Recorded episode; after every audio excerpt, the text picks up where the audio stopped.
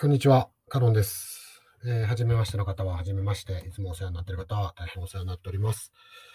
えーっと、11月21日、月曜日です。週明け。で、ちょっと東京は雨が降っておりましたけども、だいたい今は止んだんですかね。あのーちょっとまだ私、外に出てないんで、えーわかりませんが。だいたい午前の打ち合わせとかを終えて、今、録音をしています。先週土日はですね、あれでしたね、デザフェスでした。あのデザフェス行かれた方も、お会いをさせていただいた方、皆さんありがとうございました。えっと、お会いできて大変あの楽しかったです。あの、残念ながらね、タイミング合わずにお会いできなかった方は本当に申し訳なかったですけども、また今度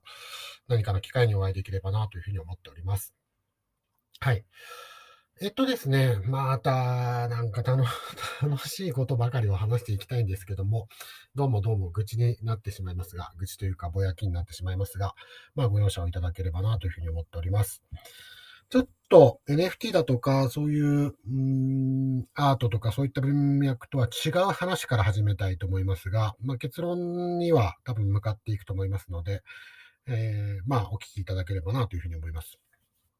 えっと、例として出したいんですけども、私、あの、ビールが好きなんですね。特にクラフトビールって言われるような、うんと、つまり、クラフトビールっていう定義もまた、これはいろいろ論争を呼ぶところなんですが、大体において、今、クラフトビールというとですね、まあ、これは日本で一般的になり始めたのは2011年ぐらいでしょうかね、2009年ぐらいでしょうか。はい。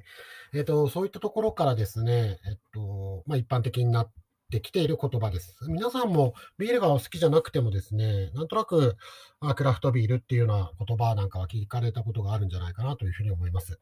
あの、日本ではですね、1994年までですね、かなり限定された工場、会社、大きな会社しかですね、まあ、法律的にビールを作ることが難しかったんですよね。それが1994年に、まあ、小泉首相でしたか、その時には、あなんかの構想改革、規制緩和というものがありまして、もう少しこう小さな会社でもですね、あの小さな醸造所でもビールを作れるようになりますよというようなことができました。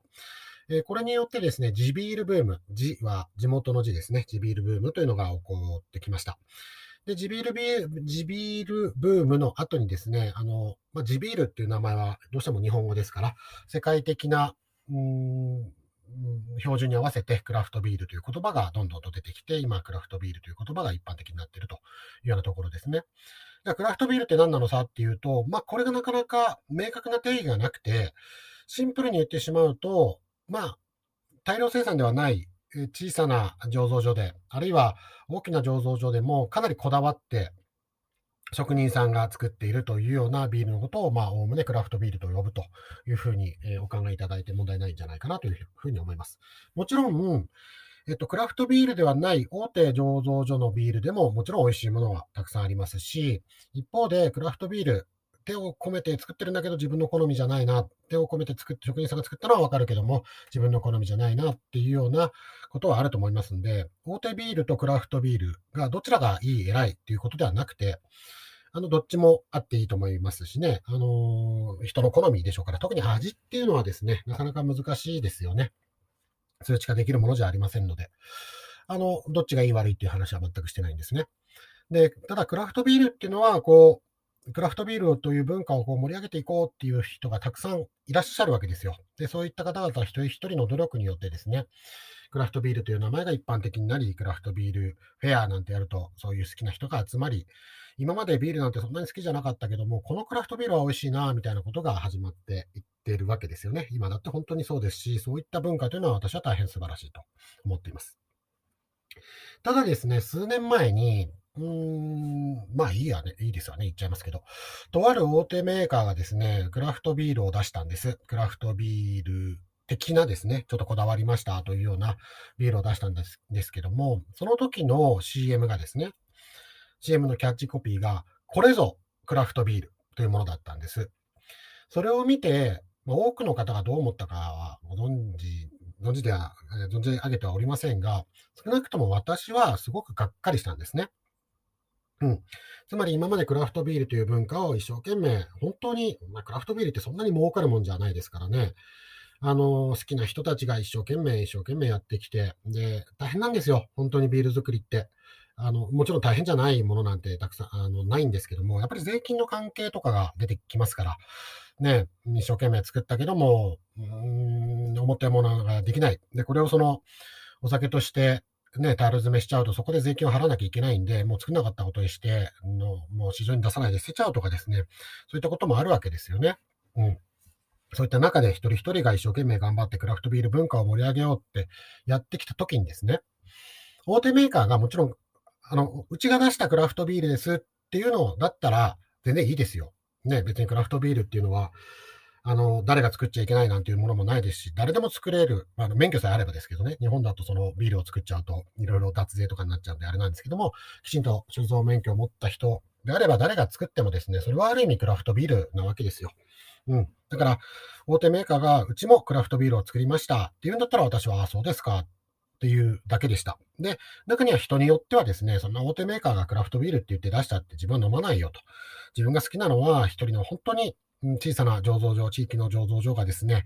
丹精込めて作ったものなんだっていうのも、それは個人の自由でしょう。ですけども、ですけども、大手メーカーが、うちもクラフトビールを作りました。うちのクラフトビールですっていうことについては私は何にも思いません。それ飲むかどうかは別としてね。ただ、私がとても残念だったのは、そんな大手メーカーの力あるわけじゃないですか、ぶっちゃけ言っちゃうと。その大手メーカーがですね、これぞクラフトビールだというようなキャッチコピーを使ったことに大変がっかりをしたわけです。ですから、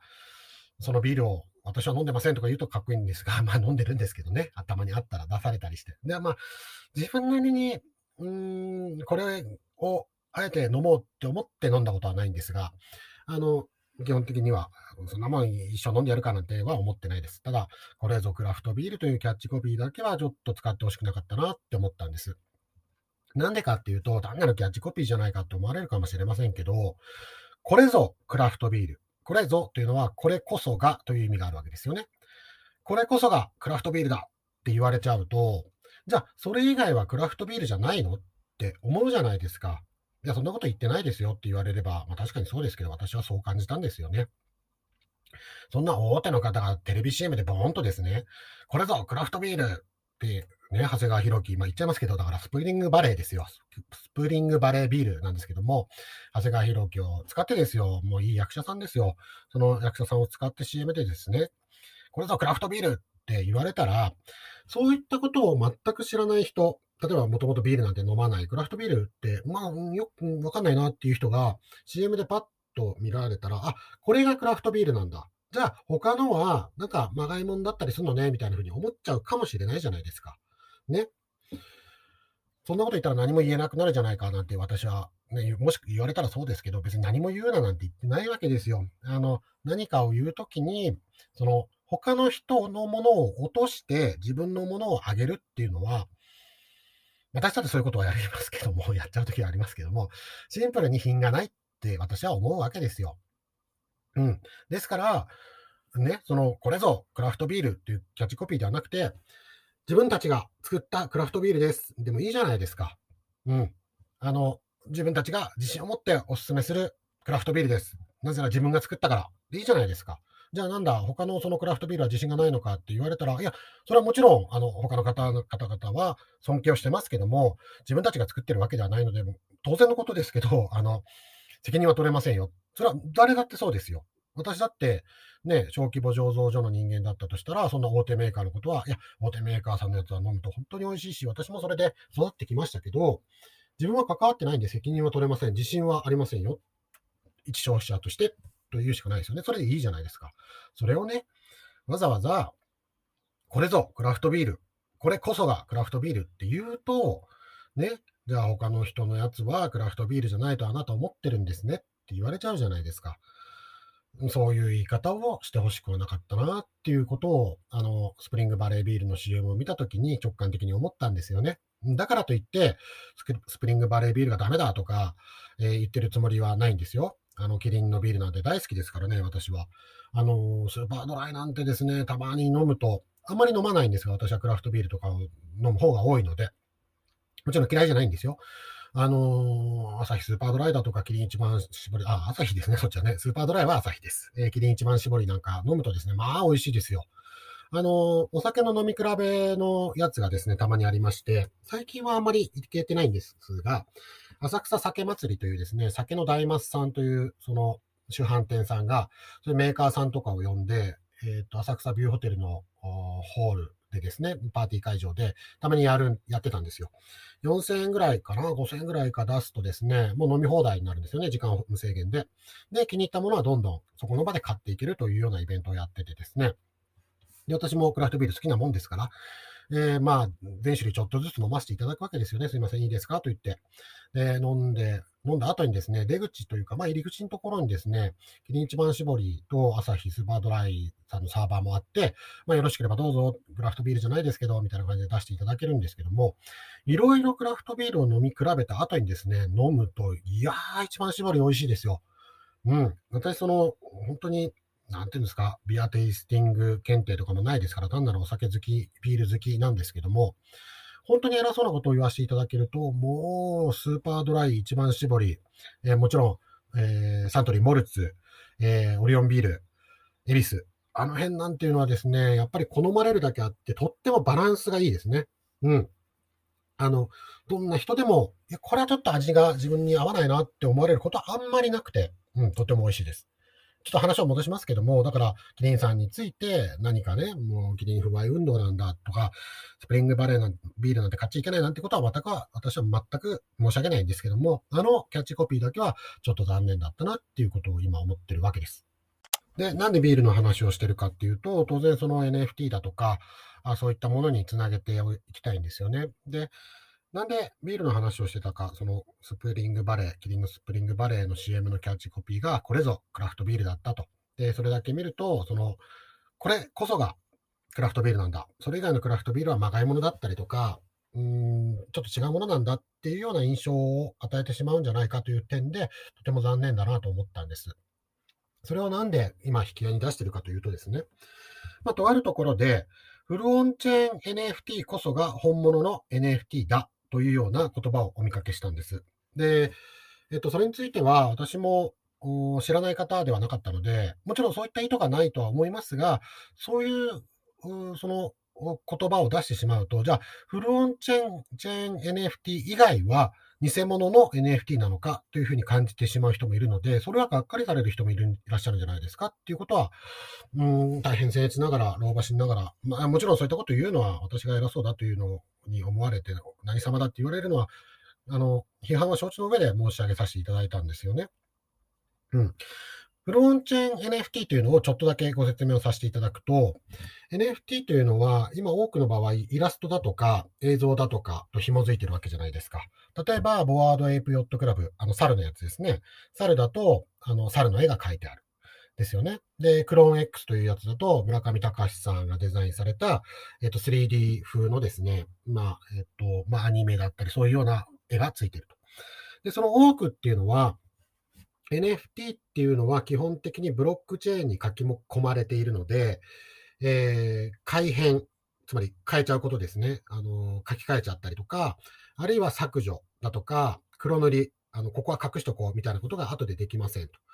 みんなでチェックしてるので、だからこれは全く変わりようがありませんよっていうようなものなわけですよね。だから皆さん取引をされてるわけですけども、多くの NFT が、その画像はですね、そのブロックチェーンには書き込まれていなくて、画像のデータをそのままブロックチェーンに書いてしまうと、すごくデータが多くなってしまって、データが多くなるとガス代がとても高くなってしまうんで、多くの場合、えっと、この NFT っていうのは誰々がいついつ発行しました。その後に誰がいくらで買いましたっていうのはブロックチェーンに書き込まれているんですけども、その画像っていうのは、ここにありますよっていう URL だけが書いてあるっていうようなイメージですね。えここにありますよっていうのは、例えば、うん、誰かが管理しているサーバーかもしれないし、あるいは個人が管理しているサーバーかもしれないけど、とにかくブロックチェーンには画像は乗っかっていないということですね。で、画像が乗っかっているのは、例えば、パッと出てくるのは、 Nouns というプロジェクトですね。あの、メガネをかけたドット絵のやつ。で、えっと、あれはドット絵なのはデータ量が少ないので、まあ、ギリギリ、ギリギリというか、頑張ってガス代もなんとか賄えるぐらいで書き込める。あとは CryptoPunks ですね。それもドット絵ですね。そういったようなものがフルオンチェーン NFT というやつです。で今、SVG 形式というのもできて、もう少しこう、綺麗な、えー、ドット絵じゃないものもできるようになってて、まあ、フルオンチェーン NFT に取り組んでいる方がたくさんいらっしゃいます。で、えっと、そういった方々ではないんですけど、まあ、いいんですが、フルオンチェーン NFT こそが本物の NFT だという言葉を見かけて、これはまず大きく私は間違っていると思っています。なぜならですね、NFT アートに関して言えば、アートは、例えばさっきの猿の絵とかは他のところにサーバーに置いてあるんで、NFT は残ってても、その絵自体が消えちゃうかもしれないということは確かにあります。えっ、ー、と、実際にありましたよね。えっ、ー、と、日本で言うと、ヤマト、YAMATO、ヤマトプロジェクトというやつですね。で、えっ、と、右側を向いた、なんか、ん、透明の男女の絵でしたけども、まあ、PF に使うやつですけども、あれは IPFS というサーバーに置いてあったんですけども、お金を払ってないんで IPFS、IPFS サーバーから消えちゃったと。ですから、えっと、確かに NFT アートは消えちゃってるということですね。ただ、この NFT を誰が発行して、どこに、えー、誰がいくらで買って、画像はここにありますよって URL 自体は消えていないわけですよ。NFT 自体は全く消えていません。NFT からこっちですよっていう矢印がついてるんだけど、その矢印の先に何もなくなってしまったということですね。じゃあそんな NFT 価値ないじゃないかっていうふうに思われるかもしれませんけど、それは個人の判断ですよね。うん。例えば、じゃあこんなんだったらどうでしょう？アート表現として、この NFT の危うさ、あの、消えちゃうかもしれないよっていうことを表現するために、私がですね、これは自動的にアートがいつか消えます。ただし、このアートを発行したのはカロンであり、いついつ発行して、えっ、と、この時にはかな、えっ、と、画像はここにありますよっていう矢印、まあ、URL ですけどね。だけは NFT に刻んでおく。ブロックチェーンに刻んでおく。そういう NFT なんだ。これがアートなんだと言ったらどうですか？これも本物の NFT アートですよね。アートが消えちゃうという NFT です。ですよね。だから、NFT として発行している以上、本物も偽物もないわけですよ。よく言いますけども、例えばじゃあいいですよ。私が、えっ、ー、と、ナウンズの絵をですね、そのままコピペして、で、えー、カロンナウンズとかって言って、まあ、カロンもつけなくていいですよ。じゃあ、ナウンズダオっていうアドレス勝手に作ってですね。で、それを発行したとしましょう。そうしたら、ね、それは確かに絵は一緒だと。で、一応そのアドレスも似たようなアドレスを作ってるけども、いや、ウォレット違うと。だって、カロンの、カロンというか、カロンが作ったナウンズのウォレットには全然お金入ってないじゃないか。ナウンズダウンの特徴というのは70億円ぐらいがプールされてるっていうことですよね。全然紐づいてないじゃないかっていうことはすぐわかるわけですよ。何が言いたいかっていうとよく言われますけど、NFT っていうのは偽物、詐欺師が作ったとしても、それは本物の偽物なんだ。わかります？えっと、本物のような偽物じゃなくて、誰が見てもどうわかる本当に偽物なんだっていうことなんですよね。だから NFT に本物も偽物もないわけですよ。ですから、この点について、本物の NFT という言説は私は論理的に間違っているというふうに思っています。だから論理的に間違ってるじゃないかって目くじが立てないわけじゃないんですよ。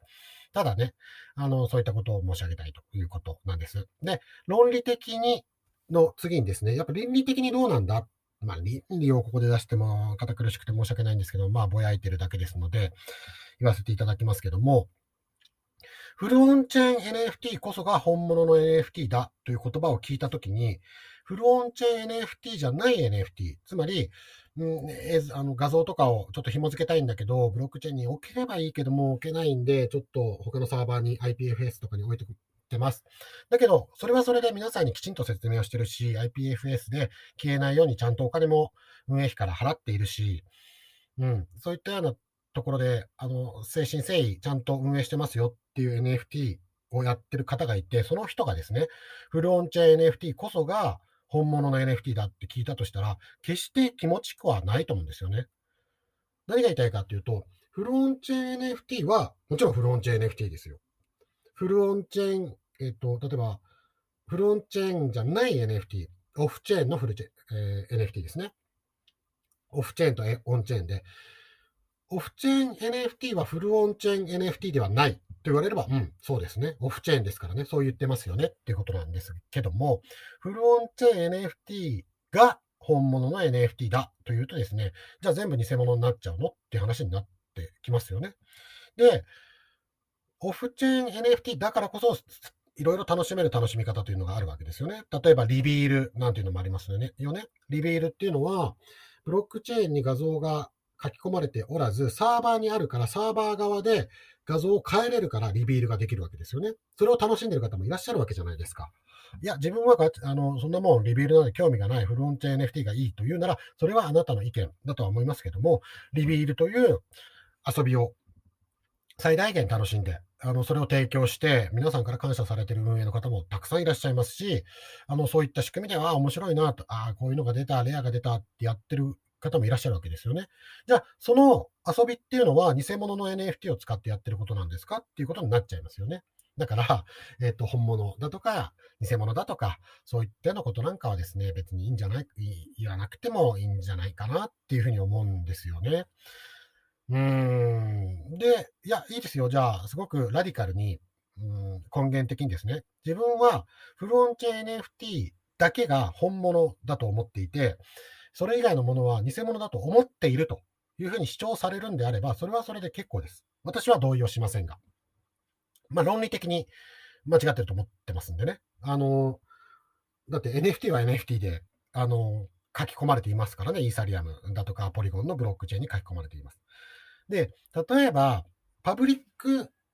NFT、パブリックブロックチェーン、パブリックっていうのは例えばイーサリアムだとか、ポリゴンだとか、あのみんなが使える、みんなで管理してる、えー、ブロックチェーンですね。と、プライベートブロックチェーン。例えば、企業がやってるブロックチェーン。で、自分は、えー、パブリックブロックチェーンこそが本物のブロックチェーンだと思ってて、それ以外に価値がないと思ってるっていうことを言ってももちろん全然いいですよ。言ってもいいんですけど、えー、ブロパブリックブロックチェーンに書き込まれてる NFT が本物の NFT で、プライベートブロックチェーンに書き込まれている NFT は本物の NFT ではないってなると、いやー、でもそれはノンファンジブルトークンとしてブロックチェーンに書き込まれているのが NFT なので、まあそれは NFT なんじゃないですか？まあ、価値があるかどうかは各自が判断するです、するでしょうけども、という形しか言いようがないというふうに思うんですよね。うん。で、なんでしょうね。本物にしか価値がないってなってしまうとですね、まあそういうことを言ってらっしゃるんじゃないとは思うんですけども、じゃあ、なんでしょうね。うん人口毛皮ってあるじゃないですか。人工比較っていうんですか。えっ、ー、と、動物を殺すのがかわいそうなので、プラスチックでフェイクレザーみたいなのを作ってますってなった時に、いや、本物の毛皮しか価値がないよっていうのって、これすごく難しい問題になってきませんか？本物にしか価値がないから動物殺していいよってなってきませんか？うん。いや、まあ、フェイクレザーも石油を使ってるので私はそういうものは使えませんって言っちゃうと、またそれはすごく難しくなってきますよね。うん、どうなんでしょ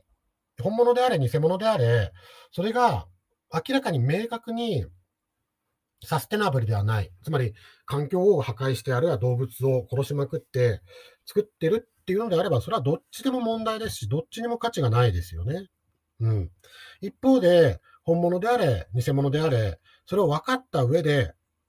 まあ、そもそもその、私は本物の NFT も偽物の NFT もないと思ってるんですが、全部本物だというふうに思ってるんですが、そういうことを分かって楽しんでるんであれば、それについては何も言えないですよね。ましてやですね、あの、分かっていて楽しんでる方々に対して、いや、ああなた、ね、NFT、NFT って言ってるけど、それ自分のか、私の価値判断ではそれ偽物ですよと。そんなもんで楽しんでちゃいけません。私の本物の NFT で楽しみなさいって。そりゃあ、よっぽどよっぽど上から目線じゃないですかその上から目線であることに、まあ、無自覚だとしたら、ちょっと自覚をされた方がいいんじゃないかなというふうに僭越ながら思いますね。うん。あの、繰り返しになりますけども、いいんですよ。私のはフロンチェーン NFT です。それはオフチェーン NFT です。実際にね、事実だから。うん。で、えっと、オンチェーン NFT と言ってるけども、フルオン、フルではないです。フルじゃないっていうのを何て言うのかわかんないですけど、 not full、 non-full、えー、オンラ、オンチェーン NFT ですか？すごい複雑になってきてますけど。まあ、そういうのを分かって、自分は、うん、オフチェーン NFT にはそんな何億円も出せないな、だっていつか消えちゃうかもしれないし、っていうのは全然正しいと思うんですけども、それ分かった上で、いや、いいんだよ、もういつか消えるか分かんないなんて、もう人の人生と一緒じゃないか。まあ、自分は何億円も出すつもりもないし、それで1000円、2000円で楽しんでるんだよっていう人に対して、何か、うん、そ、そ、それは個人の自由じゃないですかって言うしかないと思うんですよね。何か、本物だ、偽物だ、うんっていう議論っていうのは、なんかそれを騙してやってたらダメですよ。騙してやってたらダメですよ。例えば、あの、自分で勝手にね、NFT ではないものを NFT だって言って、えー、まあ、これはどっかに、あのー、ブロックチェーンに刻まれていると。で、そのブロックチェーンというのはどうやったら見せます、見れますか？いや、ID とパスワードがないと見れませんよ、みたいな感じになっちゃって、それは、価値ある NFT じゃないだろうって突っ込むのはあれあれなんですけど、そもそもそのブロックチェーンが存在しているのかって検証していくのは必要かもしれませんけど、少なくともイーサリアム上で発行している NFT については、フロンチェーンでも、オンチェーンでも、オフチェーンでも、どっかにサーバーがあっても、あるいは、残念ながらヤマトのように、ね、まあ、あれは悪意があったというより、私は単なるずさんだっただけだと思ってますけども、仮に画像が消えてしまっても、価値のないうん NFT であることは確かでしょうけども、それが NFT であることは、ブロックチェーンを見れば発行者は書いてあって、ブロックチェーンに書き込まれてるということで言えば、本物の NFT だけど、とても残念な運営だったっていうだけだと思うんですよね。うん、よくそのフルオンチェーン NFT に関しても言うんですけども、じゃあ、フルオンチェーンであれば、絶対に価値があるかっていうと、またそれも違いますよね。だって、私がね、フルオンチェーン NFT を発行して、それ以降何にもやらないで、はい、フルオンチェーンですよって言ったとしてもね、うん、価値ないですよね。うん。それに価値を見出す人がいていただけるのはもしかしたら個人の自由かもしれませんが、よく申し上げるんですよ。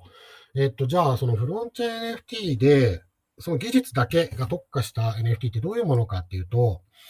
例えばめっちゃめちゃですね、もう今の、その、日本、日本じゃないですね、世界の技術を使ってですね、えー、何かすごい食べ物を作り出しました。人工の。ね、人工の、なんか、全くその倫理的にも、その衛生的にも全く問題ないんだけども、例えばじゃあ、あの、砂からですね、海の砂からめちゃめちゃすごい、えー、食べ物を見つけましたと。めちゃめちゃすごい技術です。だけど、めっちゃまずいと。食べてらんない。砂の味しかしない。あでも、これ、一応カロリーはあるんですよって言われたところでですね、いや、技術はすごい、すごい技術なのは本当に認めるけども、じゃあこれ、自分、カロリー取れるとはいえ、すごい技術なんだけど、じゃあ3食砂の味しかしない砂の味、砂をですね、もう人類の技術と英知を結集させて作ったもので生きていけるかっていうと、そうではないですよね。それに対してお金を払うかっていうと、そういうものではないですよね。あくまで技術は技術なんで、フルオンチェーン NFT の技術を使って、その永続性というものを使って何をしていくかっていうようなところが大事になってくるんだろうなというふうに思うんですよね。だからこそ本当にその本物の NFT とか、うん、フルオンチェーン NFT じゃなければ自分は全部 NFT としては偽物だと思うみたいな、革新、革新的というか、急進的な、ラディカル的に見える思想っていうのは、ちょっと私は賛成ができないかなというふうに思ってるところですね。はい。ということで、半分愚痴的な、ぼやき的なことをお話をしてまいりました。何か個人を攻撃したいわけでもないですし、うん私自身も何か自分がとてもいいものをこう誰かにお勧めするときにですね、知らず知らずのうちに、これがいいんだ。で、それ以外はダメなんだ。っていうふうに言っちゃうこともあると思いますので、まあ、そういったことがあったら、なんかカロンだってやってるじゃないかとか言っていただければ、そうでしたね、やってました。大変失礼しました。っていうことになりますんで、ご指摘いただければと思いますけども、まあそういうようなことでですね、できる限り、もちろん悪意があるものとか、完全にその、間違ってるものなんかに関しては、いや、それは違うということは、ぜぜひひで、いいものはいい、悪いものは悪いというふうに言っていくことは私も理想ではあるんですけども、なんとなくですね、無神経にこれが本物で、まあ、えー、言外に言ってはいないけども、他は偽物なんだ、みたいなことはですね、なんとなく、うん、見ていて気持ちがいい人は多くないと思いますので、うん、なんか楽しい、気持ちのいい世界であればいいなというふうに思っております。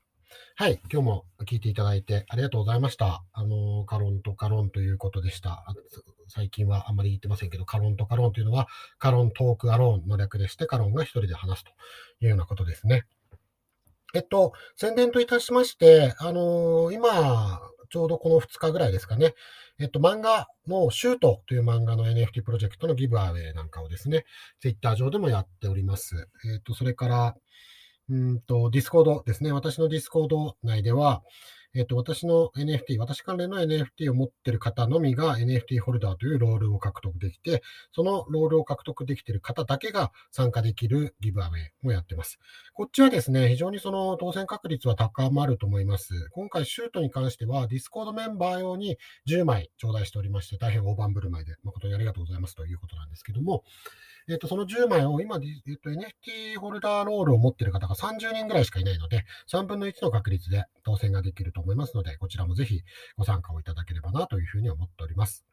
はい。えっ、ー、と、そういうことでお話をさせていただきました。あぜひですね、まあ、本物、偽物とか、そういったような、どっちがどうとかっていうことではなくて、